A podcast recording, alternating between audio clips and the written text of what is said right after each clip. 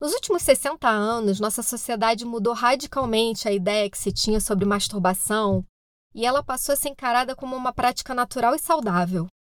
Então, por que, que será que tanta gente ainda é cheia de dedos para tocar no assunto? Prazer, eu sou a Ana e eu vim falar sobre sexo.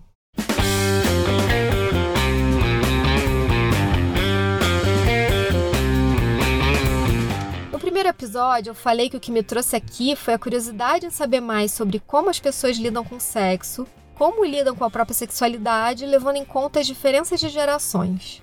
Por isso, a minha ideia é sempre trazer um pouco de contexto para a gente tentar entender de onde surgiram as crendices, os medos, as proibições e os preconceitos que a gente vive até hoje. Esse é o segundo episódio de uma minissérie de cinco e hoje o tema é masturbação. Também vou falar um pouco de masturbação masculina para a gente ter um quadro mais abrangente e até para poder fazer as devidas comparações. Mas a ideia é sempre trazer o ponto de vista feminino, porque é sobre ele que eu posso opinar. Estamos no século XXI e a masturbação feminina ainda é um tema carregadíssimo de pudor. Para variar, é mais um daqueles assuntos que as famílias não costumam conversar, mais ainda quando se trata de meninas. As próprias mulheres não tocam no assunto. Muitas nunca tiveram coragem para ultrapassar essas barreiras que a sociedade ou a religião impôs e nunca nem experimentaram ou quando se masturbam não gostam de admitir, têm medo de serem julgadas. Lembro que quando eu era jovem, no meu grupo de amigas, a gente conversava abertamente sobre as nossas aventuras sexuais, incluindo os detalhes sórdidos, mas nenhuma de nós falava sobre se masturbar. Eu realmente não lembro de ter tido qualquer tipo de papo que envolvesse siririca. Estamos falando de vinte e poucos anos atrás. O quanto isso mudou de lá para cá? Não existe um consenso entre os pesquisadores sobre quando nós humanos começamos a lidar culturalmente com a masturbação. Mas já encontraram registros indicando que se masturbar faz parte do nosso cotidiano há bastante tempo. Os registros mais antigos datam de 5000 a.C. Foi encontrado na ilha de Malta uma estátua em argila que reproduzia um homem se masturbando, e uma outra de uma mulher, essa de 4000 a.C. Tem também objetos em formato de pênis talhados em madeira, em pedra, de mais de 13 mil anos atrás. Se esses dildos eram usados para masturbação ou para algum outro fim, a gente não sabe, mas vai aí da sua criatividade. Na antiguidade, o alto prazer era visto como símbolo do poder de criação dos deuses. De acordo com a mitologia suméria, foi se masturbando e expelindo água doce que Enki, o deus das águas e da sabedoria, encheu os rios Eufrates e Tigre. Já na mitologia egípcia, Atum, o deus primordial, teve seus primeiros filhos a partir de uma masturbação. Tem outras referências de deuses egípcios que criaram coisas a partir do sexo solitário. Os faraós, inclusive, batiam uma às margens do rio Nilo, num ritual sagrado para mostrar devoção aos seres divinos. Para os gregos, masturbação, tanto masculina quanto feminina, era banal não passava de um jeito de aliviar a tensão sexual, não era censurada ou condenada nem nada. Apesar dos romanos acharem que esse era o último recurso a se recorrer e zoarem com a cara de quem fazia, ficava nisso. Mas enfim, na antiguidade, essas sociedades não viam a masturbação como imoral, no máximo talvez como infame. Já os antigos hebreus condenavam qualquer prática que não tivesse o objetivo de procriar. Mesmo não existindo nada na Bíblia falando propriamente sobre masturbação, Onã acabou servindo de bode expiatório. Na passagem bíblica, o personagem foi morto por Deus por ter interrompido o coito com sua esposa. O texto não tem nenhuma indicação de que Onã se masturbava. Mas os intérpretes de texto de plantão acharam uma brecha e deram um recado: não pode desperdiçar semente da vida. Sexo só para fins reprodutivos. E a palavra onanismo, que se percebeu que vem de onan, acabou virando sinônimo de masturbação, veja só. O judaísmo transmitiu esse conceito de reprovação para o cristianismo, que depois se tornou a religião mais importante do Ocidente. E esses valores guiaram a sociedade por toda a Idade Média. Nessa época, as pessoas acreditavam que o esperma era finito. E mais do que isso, que ele guardava tudo o que era preciso para gerar uma pessoa, e de jeito nenhum devia ser gasto à toa. Por isso, a masturbação masculina era considerada pecado mortal, principalmente depois que a peste negra dizimou um terço da população e a Europa precisava ser repovoada. Já o alto prazer feminino não tinha lá tanta atenção da sociedade, nem era um pecado tão grave assim. Afinal, a mulher não passava de um mero receptáculo. Nem tinha perda da tal semente da vida. Mas, de qualquer forma, como envolvia pensamentos impuros, era pecado também. Com o passar do tempo, a igreja deixou de ter tanta influência sobre a sociedade europeia. No século XVIII, o pensamento religioso foi perdendo força e sendo substituído por uma visão de mundo mais racional e científica. Aí você imagina que o conceito dele sobre masturbação ia melhorar, né? Negativo. Na verdade, só piorou, porque eles começaram a usar teorias pseudocientíficas para validar tudo aquilo que a galera já acreditava antes. O povo começou a ficar aterrorizado com os textos pseudomédicos que foram surgindo e que tratavam o onanismo como coisa séria, sendo causador de cegueira, perda de apetite, loucura, pelos nas mãos, palidez, tuberculose, perda de memória, impotência e mais uma lista enorme de efeitos negativos. Ou seja, se você tivesse alguma dessas coisas, obviamente era porque se masturbava. Aí, a essa altura do campeonato, já não tinha mais diferença de condenação entre a masturbação masculina ou feminina. As duas eram tratadas com o mesmo tom que antes era direcionado aos homens. Nos séculos 18 e 19, isso virou uma obsessão total. Masturbação, que antes era só uma falha moral, agora era também uma doença física e mental que precisava ser tratada.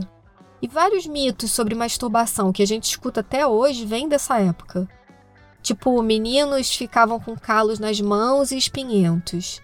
Meninas foram possuídas pelo demônio. Muitos historiadores acreditam que no século XIX os médicos estimulavam o clitóris das suas pacientes para aliviar os sintomas do que eles chamavam de histeria. Ansiedade, irritabilidade, fantasias sexuais eram sintomas claros dessa doença. Os médicos começaram a perceber que induzir o orgasmo deixava a mulherada mais relaxada e felizinha. Hum, será? Ah, e naquela época, orgasmo ainda não tinha esse nome. Era chamado paroxismo histérico. Em tradução livre, era o auge da histeria. Então imagina quantas mulheres histéricas procuravam os consultórios em busca desse tratamento mágico. A quantidade era muito maior do que os médicos podiam dar conta, coitados. Eles já estavam entediados e com as mãozinhas cansadas. Aí resolveram desenvolver aparelhos elétricos para poupar seus dedinhos desse trabalho árduo. Nasciam os vibradores. Como nessa época se masturbar era vergonhoso e imoral, os fabricantes de vibradores não podiam anunciar eles assim como produtos sexuais publicamente. Então eles eram apresentados como eletrodomésticos que curavam qualquer problema feitos para homens e mulheres de todas as idades. Ainda no século XIX e início do XX, uma das pessoas que mais combateu a masturbação foi o médico americano John Harvard Kellogg. Hum, esse nome parece familiar. Foi ele que criou o cereal de milho que a gente chama de sucrilhos. Kellogg, além de ser adepto à alimentação saudável e ser um vegetariano convicto, ele era um mega blaster fanático religioso que acreditava que sexo fazia mal à saúde. Ele, inclusive, foi casado por 40 anos e nunca consumou seu casamento. Mas a história curiosa é que o famoso cereal matinal foi desenvolvido como uma espécie de remédio contra a masturbação. Numa época em que o café da manhã americano era baseado em carnes e ovos, ele acreditava que carnes e alimentos temperados aumentavam a libido e para tentar conter esses impulsos imorais, era melhor as pessoas comerem cereais e grãos. O resto é história. Ele tinha um irmão mais novo que ajudava a vender o cereal, mas o irmão estava com menos foco nas propriedades antimasturbatórias e com mais foco na grana que podia ganhar com a invenção. Enquanto um queria que os flocos de milho fossem os mais sem graça possível, o outro teve a ideia de cobrir eles com açúcar branco para atrair os consumidores. E ele tinha razão, porque as vendas foram o maior sucesso. Mas os irmãos se desentenderam feio por causa disso, romperam a parceria e brigaram anos na justiça pelos direitos da receita. Eles nunca mais falaram, mas até hoje a empresa continua líder no mercado de cereais matinais. Enfim, a visão ocidental sobre o prazer solitário, tanto masculino quanto feminino, passou por uma transformação drástica no finalzinho do século XIX e início do XX. Quem começou o bonde foi o médico e psicólogo britânico Henry Havelock Ellis. Ele publicou uma pesquisa afirmando que se masturbar era uma prática absolutamente normal que não provocava doença nenhuma.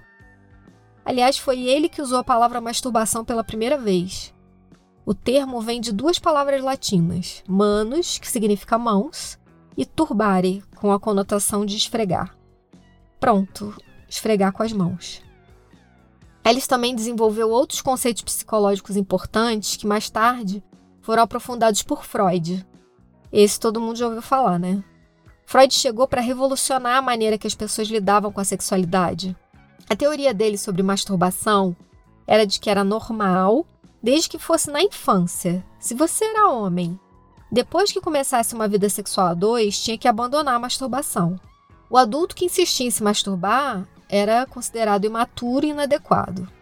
Já se você era mulher e continuasse estimulando o clitóris mesmo depois de se casar, você não só era imatura, como tinha também problemas de identidade sexual. Ah, ele também achava que clitóris era um pênis atrofiado e que por isso a mulher tinha inveja do pênis. Vixe. Bom, até uns 40 anos atrás, a masturbação ainda era vista pela medicina como um distúrbio sexual. Depois disso, ela passou a ser considerada uma alternativa para a galera que não tinha acesso a outras modalidades de sexo.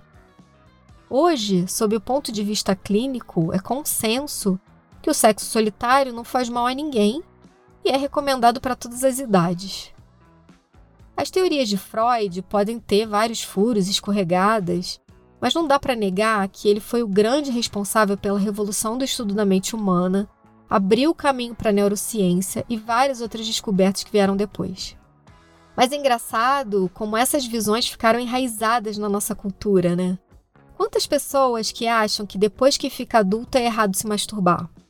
Ou que depois que começa a vida sexual não deve mais fazer justiça com as próprias mãos. Ou que siririca é consolo de mulher mal amada ou mal comida. Para muitas mulheres, tocar a própria vulva ainda é uma questão. Usar um espelhinho para se explorar, então, nem pensar. Além de já ter toda essa carga cultural, moral e religiosa também, as meninas nascem com uma genitália que é voltada para dentro, e isso dificulta tudo, ainda mais, né?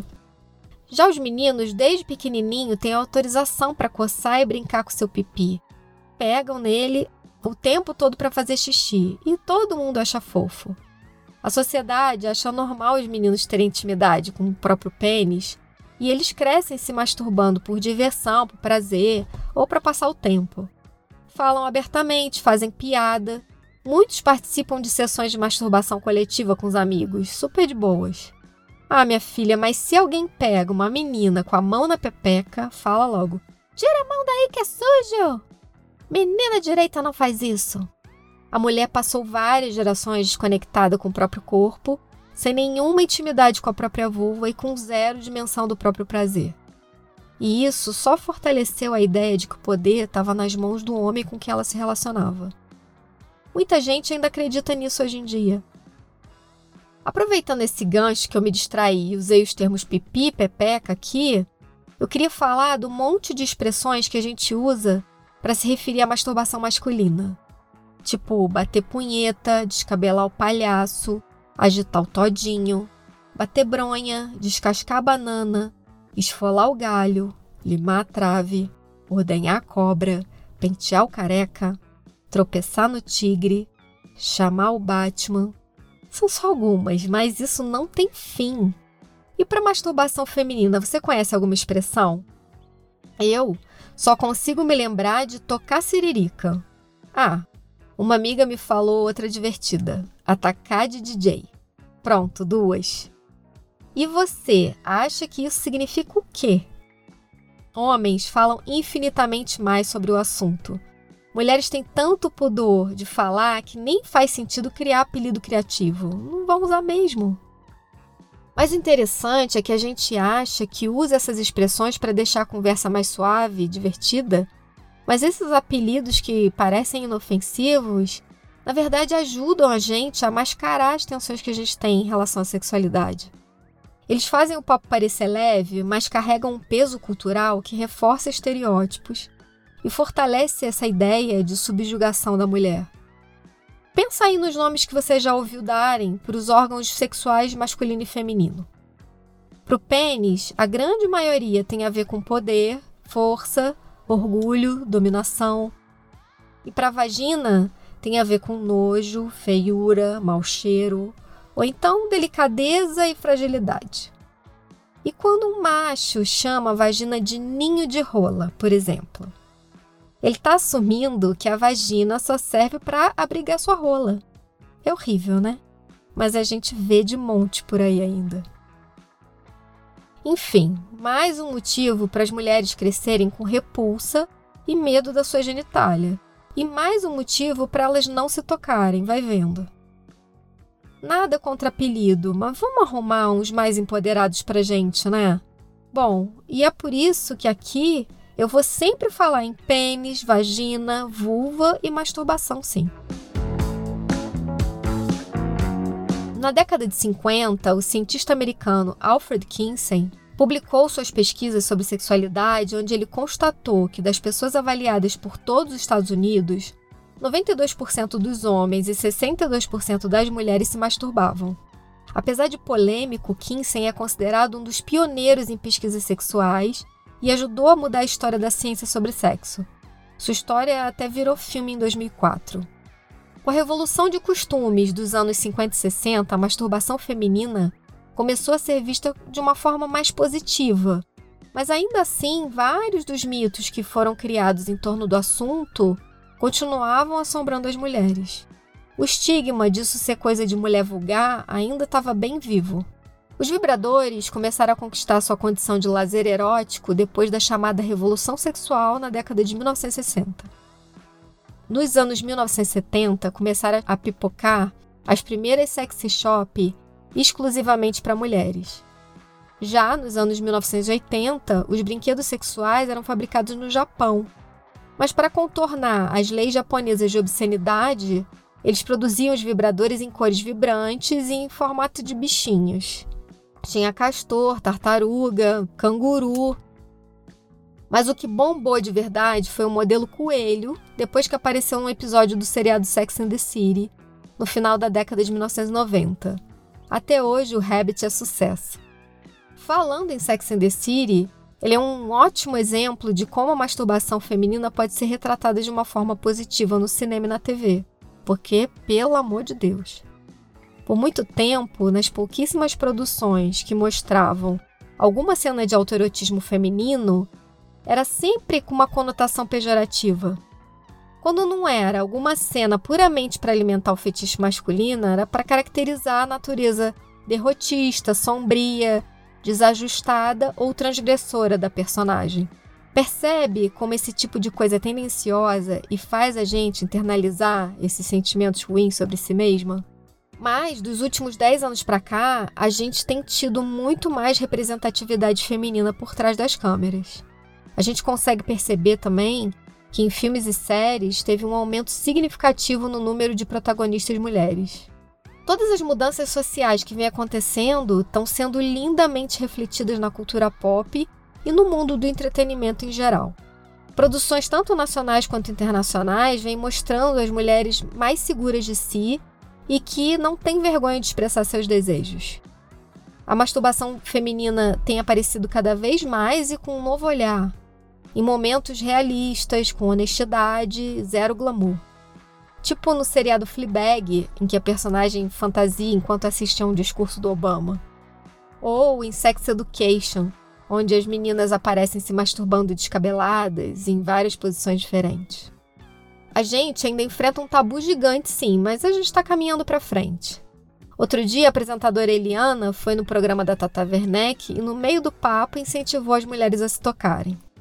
Em 2016, a atriz Emma Watson, a Hermione dos filmes do Harry Potter, disse numa entrevista que usava o site Oh My God Yes para ter orgasmos melhores.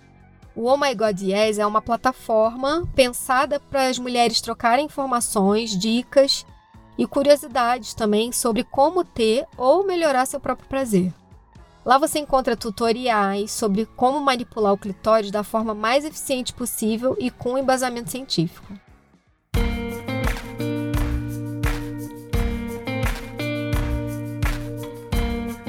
Que a ciência é dominada por homens, isso a gente já sabe. O clitóris foi subestimado por séculos e sempre foi tratado como um pênis que não deu certo. Precisou vir uma mulher para estudar com profundidade a real anatomia do clitóris. Em 1998, a urologista australiana Ellen O'Connell descobriu que ele é um órgão complexo e muito maior do que parece. A parte externa é só a ponta de um iceberg. A maior parte dele se estende por dentro da gente e somando a parte interna e externa, ele pode chegar a 12 centímetros. O clitóris tem 8 mil terminações nervosas, o dobro do que tem na cabeça do pênis. Tem mais do que em qualquer parte do organismo humano. Quando excitado, ele se enche de sangue e cresce, como uma pequena ereção. Xiii, Freud errou feio, né? Até então, a gente achava que ele era um órgão exclusivamente para prazer mas uma pesquisa recente feita pelo médico britânico Roy Levin constatou que, além de ser responsável pelo tesão, o clitóris também facilita a reprodução. Quando ele é estimulado, rolam várias alterações no corpo da mulher que preparam tudo para receber os espermatozoides e ajudar na fecundação. Mais de 55% das mulheres brasileiras têm dificuldade para gozar e 40% delas não se masturbam Segundo uma pesquisa feita pela USP em 2016, estudos também mostram que 74% das mulheres atingem orgasmo muito mais fácil quando se masturbam. E além de liberar várias substâncias no nosso corpo que causam bem-estar e felicidade, gozar também melhora o sono, melhora a concentração, é autoestima, alivia dores de cabeça e nas costas, diminui o estresse, previne a incontinência, aumenta a imunidade, entre vários outros benefícios. Hoje a gente sabe que se a masturbação tem algum efeito negativo, ele está ligado ao sentimento de culpa associado a ela e não à prática em si. Engraçado como tem gente que acha que masturbação é traição. Isso é coisa de hétero, né? Mas, gente, conhecer melhor o corpo e descobrir do que gosta só vai ajudar a melhorar o sexo a dois. O pensamento é livre, deixe as pessoas fantasiarem. Fora que o fato de eu gostar de me masturbar não significa que eu não esteja satisfeita com meu par. Só mostra que eu sei cuidar de mim. Masturbação é problema quando vira a única fonte de prazer de alguém, tipo, para sempre. Quando passa a ser mais importante que o sexo a dois ou quando a pessoa não consegue mais controlar e só faz isso o tempo todo, até em público. Mas aí a origem não é a masturbação, né? a pessoa só está usando ela como fuga para algum problema mais profundo. Melhor procurar um psicólogo. Ah, outro dia eu aprendi o que era procrasturbação. Já ouviu falar? Foi um termo criado para descrever aquele momento em que você adia um trabalho que não está afim de fazer, só que se masturbando. É basicamente se masturbar para procrastinar.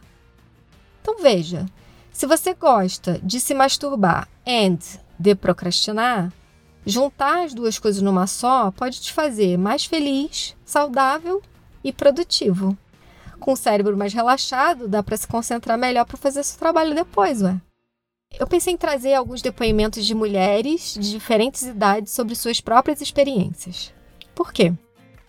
Porque é uma curiosidade minha, porque é um assunto que ninguém fala e porque eu achei que ia ser divertido. Aqui o depoimento da Juliana.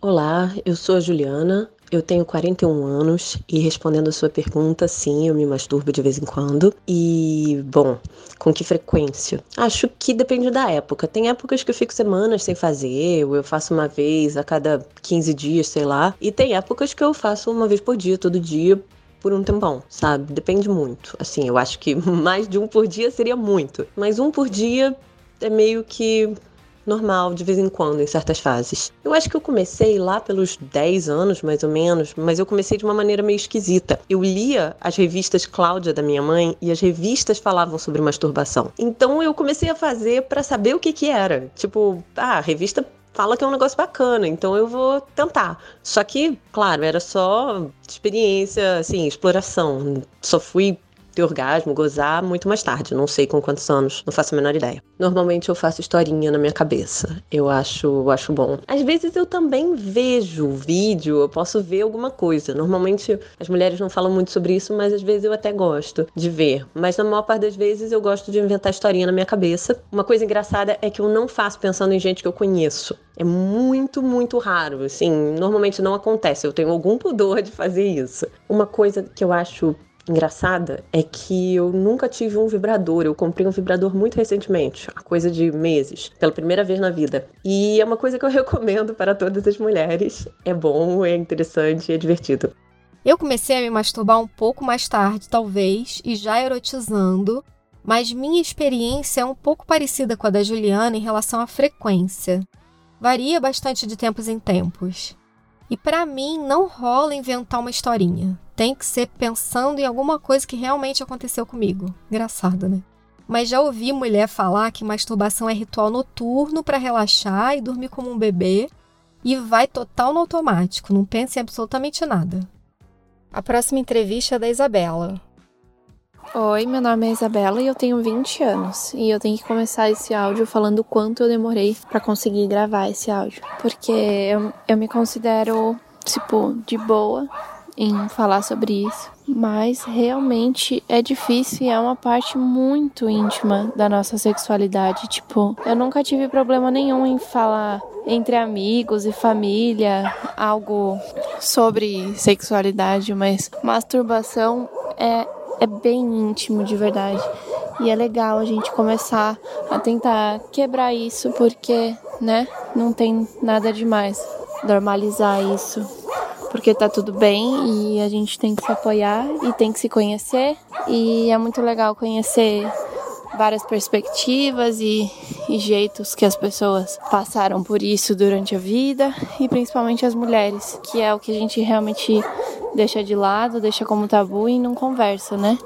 Então, eu vou contar um pouquinho sobre a minha experiência. Eu lembro desde muito nova me tocar para sentir prazer, tipo, desde bem pequenininha mesmo, acho que uns sete anos assim. E eu achava que só eu fazia aquilo, eu achava que, tipo, eu tinha inventado aquilo e eu, eu queria dar um nome para aquilo e eu não sabia bem o que era. E, e era começo do autoconhecimento aí e, e não fazia com, com intenção nenhuma, era só porque ou o chuveirinho passava em cima e era bom, ou minha mão tocava lá e era bom e eu continuava e é isso. Até que em um momento eu tava de calça baixada lá, me tocando e aí a minha mãe acabou entrando no quarto e, e vendo. E aí eu fiquei em choque e ela falou que aquilo não era nada legal, não era positivo e tal. E eu me senti o pior ser humano do mundo. E eu chorei muito e eu lembro que eu fiquei por muito tempo com medo de fazer aquilo e sem entender. E meu Deus, eu faço parte das pessoas péssimas, né? Se eu faço isso é porque eu devo ser muito doida da cabeça. Me masturbando com culpa, né? Durante alguns anos aí até eu entender aquilo. E, e se eu me masturbo? Sim, me masturbo até hoje. Eu acho ótimo, maravilhoso e me relaxa. E para mim, cada pessoa se sente de um jeito, mas para mim se eu tô bem, eu me masturbo muito mais. Tipo, se eu tô feliz, se eu tô tranquila, se eu tô em paz, eu me masturbo muito mais. E aí, se eu tô ansiosa ou chateada, sei lá o que, me trava. Eu não consigo fazer aquilo. E é tipo um indicador de como, como eu tô, assim. E, e seria bom, né? Porque relaxa e acalma e é muito bom, mas realmente tem, tem horas que eu tô muito estressada e, e não consigo. E sobre pensar ou assistir algo, quando eu era pequena, tipo, e vi alguma coisa na TV, e eu acho que isso tem tudo a ver com nossa sociedade machista, né? Porque na TV, que era o que a gente eu tinha acesso, era sexualizando mulheres, né? Então vídeos, fotos, sei lá, é, programas sexualizando mulheres e eu, eu achava que, tipo, mulheres eram a única coisa que me atraía porque eu só tinha acesso a isso.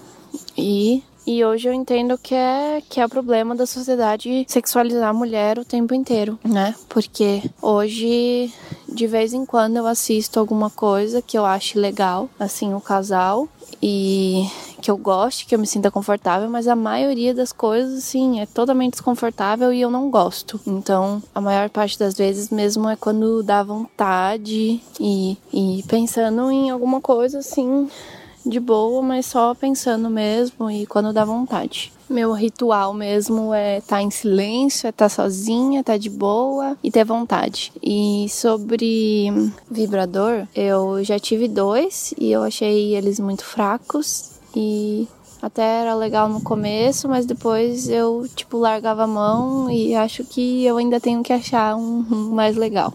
É isso que é a minha experiência com vibrador, de que eu acho que eu não achei um que me completasse, porque eu achei eles muito fracos.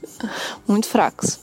A Isa falou que começou a se masturbar por volta dos sete anos. E é engraçado porque é mais comum do que a gente imagina crianças até mais novinhas do que ela, por volta dos 3, 4 anos, se masturbarem.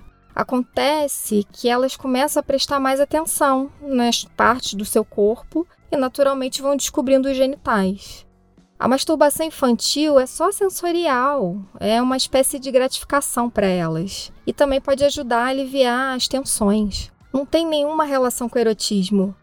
E é por isso que muitas vezes até elas fazem na frente dos outros ou não se preocupam tanto assim se alguém pode ver.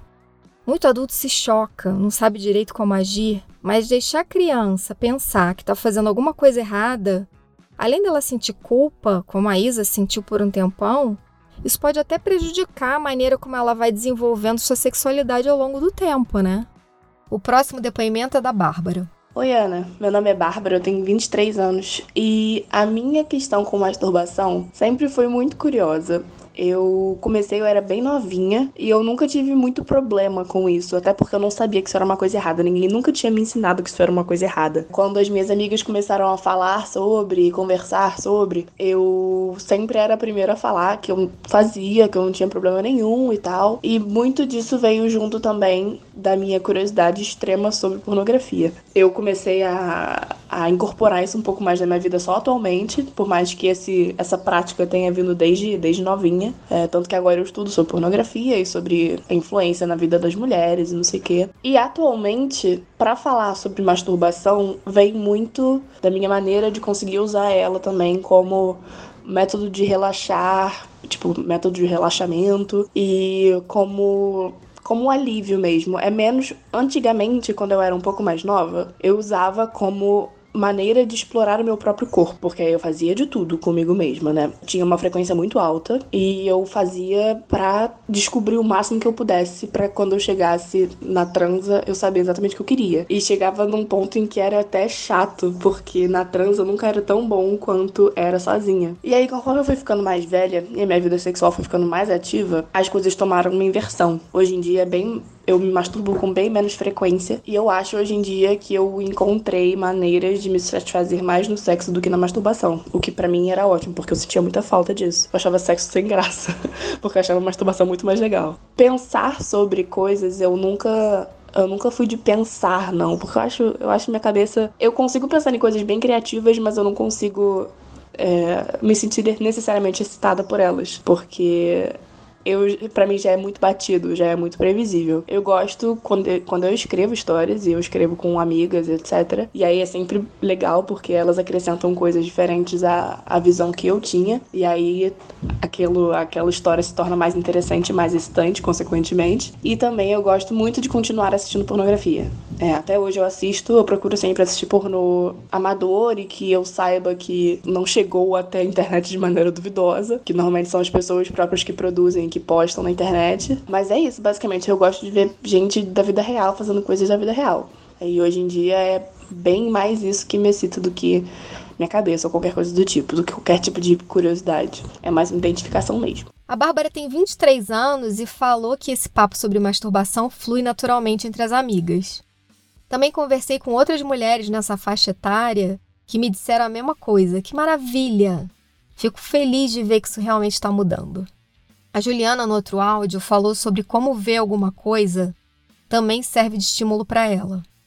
muita mulher só se masturba vendo pornô. Eu, por exemplo, já curti muito. Mas aí, depois de muito tempo, comecei a matutar sobre como isso moldou a minha sexualidade de uma maneira ruim. Fora ver aquele estereótipo básico da mulher submissa sendo tratada feito mercadoria, a gente cria umas expectativas absurdas que só geram frustração na vida real. Então, eu achei muito legal a Bárbara falar sobre pornô amador, que na verdade é bem diferente desse pornô convencional mainstream que a galera da minha faixa etária está acostumada. Como esse tipo de produção é caseira e feita a partir dos gostos pessoais das pessoas envolvidas, acaba trazendo um novo olhar sobre o sexo, sobre os corpos e também sobre os gêneros. Agora o depoimento da Fernanda. Meu nome é Fernanda, eu tenho 46 anos e o que eu penso sobre a masturbação, eu adoro e eu me masturbo sim. E eu comecei a me masturbar mais, que eu me lembro, acho que depois do casamento, para mudar um pouco, talvez, não sei. E eu acho que foi depois dos. Assim que eu comecei a me masturbar mais mesmo, foi depois dos 30 mesmo, porque eu acho que aí eu me senti mais à vontade com o meu corpo, de verdade. Não tive mais problema nenhum. Eu não vou no automático, assim, mais ou menos. Às vezes vou, mas já pensando em alguma coisa. Porque o automático é assim, eu quero gozar, eu vou gozar. E agora que eu tô no Brasil, por exemplo, sozinha e sem marido, tô me masturbando muita coisa. Se deixar todo dia, né? Mas eu dou relaxadinha, porque senão também não dá. Dá cãibra no dedo. não trouxe um amigo pra cá, né? A ser um vibrador. Te falei do Oh My God Yes, né, amiga? Mas essa coisa de só se sentir à vontade com o próprio corpo lá pelos 30 é mais comum do que a gente imagina. Eu passei tanto tempo muito mais preocupada em fornecer prazer e acho que foi por volta dos 30 também que eu comecei a me sentir merecedora de verdade de desfrutar do prazer. Eu sei, é uma bosta, mas nunca é tarde, né? E posso dizer que aos 40 isso ficou mais intenso ainda. O depoimento agora é da Rosângela. Olá, meu nome é Rosângela, eu tenho 63 anos, e vou falar um pouco a minha experiência sobre masturbação. Acho super normal, tá? apesar de ter sido educada de outra forma. Na minha época isso seria um tabu, a mulher não faria isso, tá? Mas com o tempo eu fui aprendendo outras coisas, fui entendendo de outra forma esse esse método, né, de você se satisfazer e experimentei, acho normal, tá? Não sei a frequência, não costumo marcar frequência quando eu estou com vontade e não tenho ritual nenhum, não penso em nada, não preciso de nada, simplesmente eu vou automaticamente. Tá? Então eu acho isso muito normal. Eu acho que todas as mulheres, tanto da minha idade mais nova, tudo deveria de conhecer sim o seu corpo, melhor o seu corpo, para poder entender melhor tudo o que acontece, como que acontece, entendeu? E ter prazer sozinha. Eu acho que isso tudo é normal, tanto o prazer com o seu parceiro, quanto o prazer com você mesma. Para mim é tudo normal. É agora, de, depois de muito tempo, foi que eu comecei a pensar dessa forma, né? Como eu já expliquei no início, pela minha idade, é, minha mãe nunca falou sobre isso comigo, e isso era um tabu na minha época. Eu queria muito um depoimento de alguém que já tivesse mais de 60 anos, porque a sexualidade na terceira idade é um tabu gigante.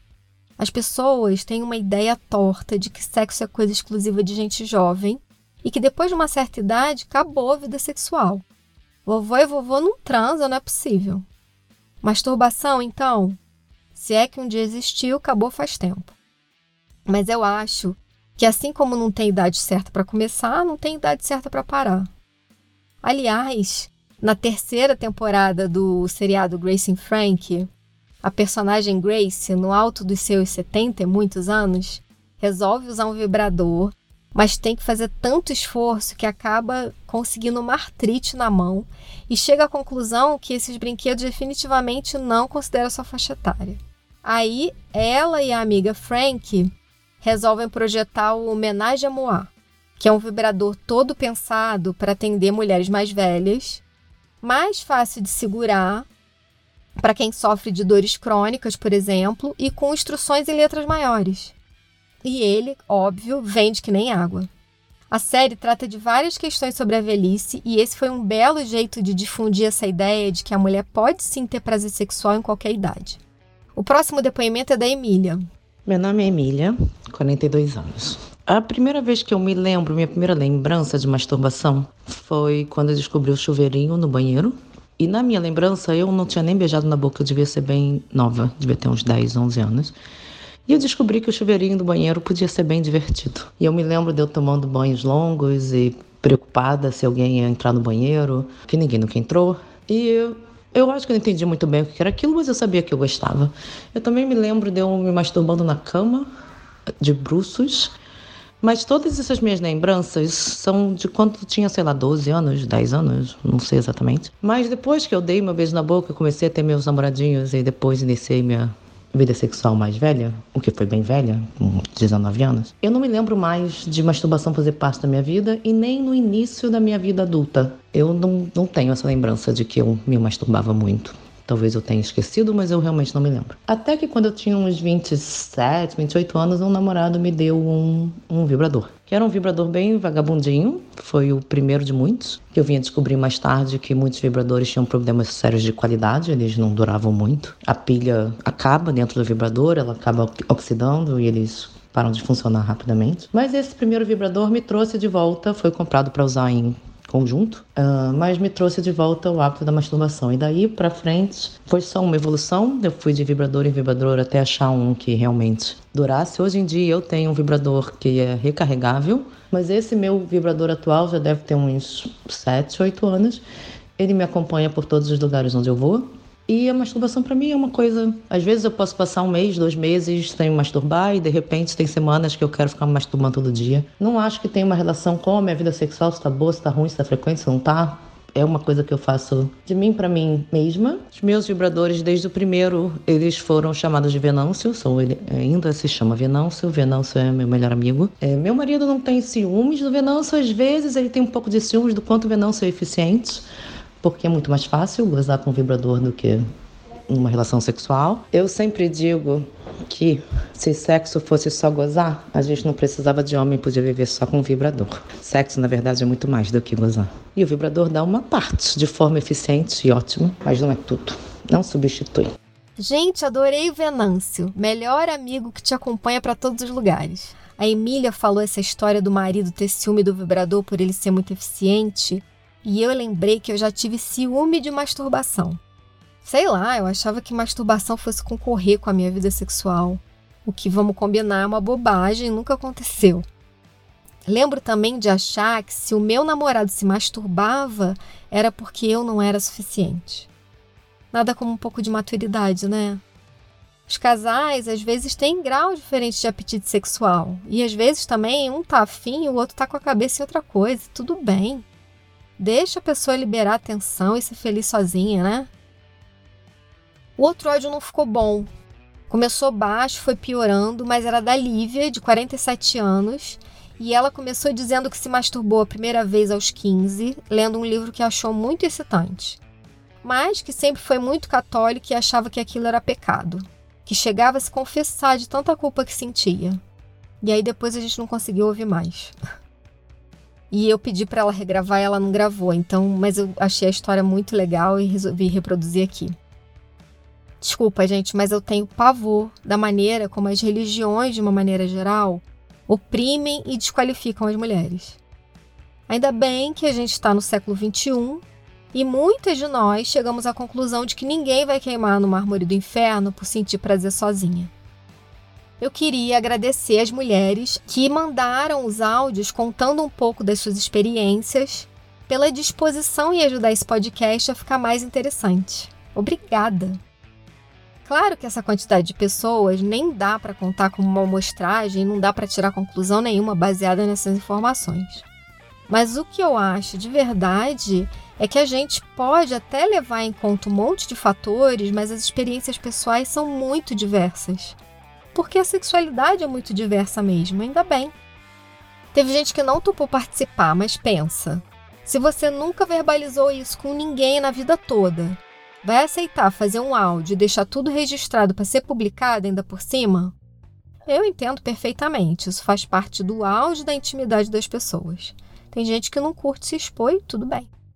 Eu falei lá atrás que, de acordo com um estudo feito pela USP, 40% das mulheres diziam não se masturbar. É claro que isso pode envolver fatores culturais, religiosos e até de autoestima. Mas a verdade é que tem muita mulher que não se masturba, nunca se masturbou e consegue ter uma vida sexual satisfatória. Tem gente que acha que o jeito certo de ter prazer é com um par. Outras nunca sentiram necessidade e tem aquelas que não acham graça mesmo. Enfim, isso não significa ser frígida ou ter problemas sexuais. Pode ser só uma questão de gosto mesmo. Mesmo as pessoas aceitando melhor essa ideia de que masturbação faz parte do processo de desenvolvimento sexual de qualquer pessoa, ainda existe muito preconceito. Imagina que louco seria se desde pequena a gente fosse ensinada a se explorar e não ter vergonha da nossa sexualidade. Que mulher pode sim sentir prazer sem a ajuda de um homem. Explorar o próprio corpo não é pecado, aliás, miga, faz milagres. E quanto mais a gente fala sobre isso, mais vai surgindo esse senso de permissão para experimentação. Quando a gente muda nosso jeito de pensar, a gente muda também nossa relação com o mundo. Eu sou a Ana Maron, esse é o Pouca Vergonha. Esse programa foi editado pela Jéssica Correia e a gente se vê na semana que vem. Até lá!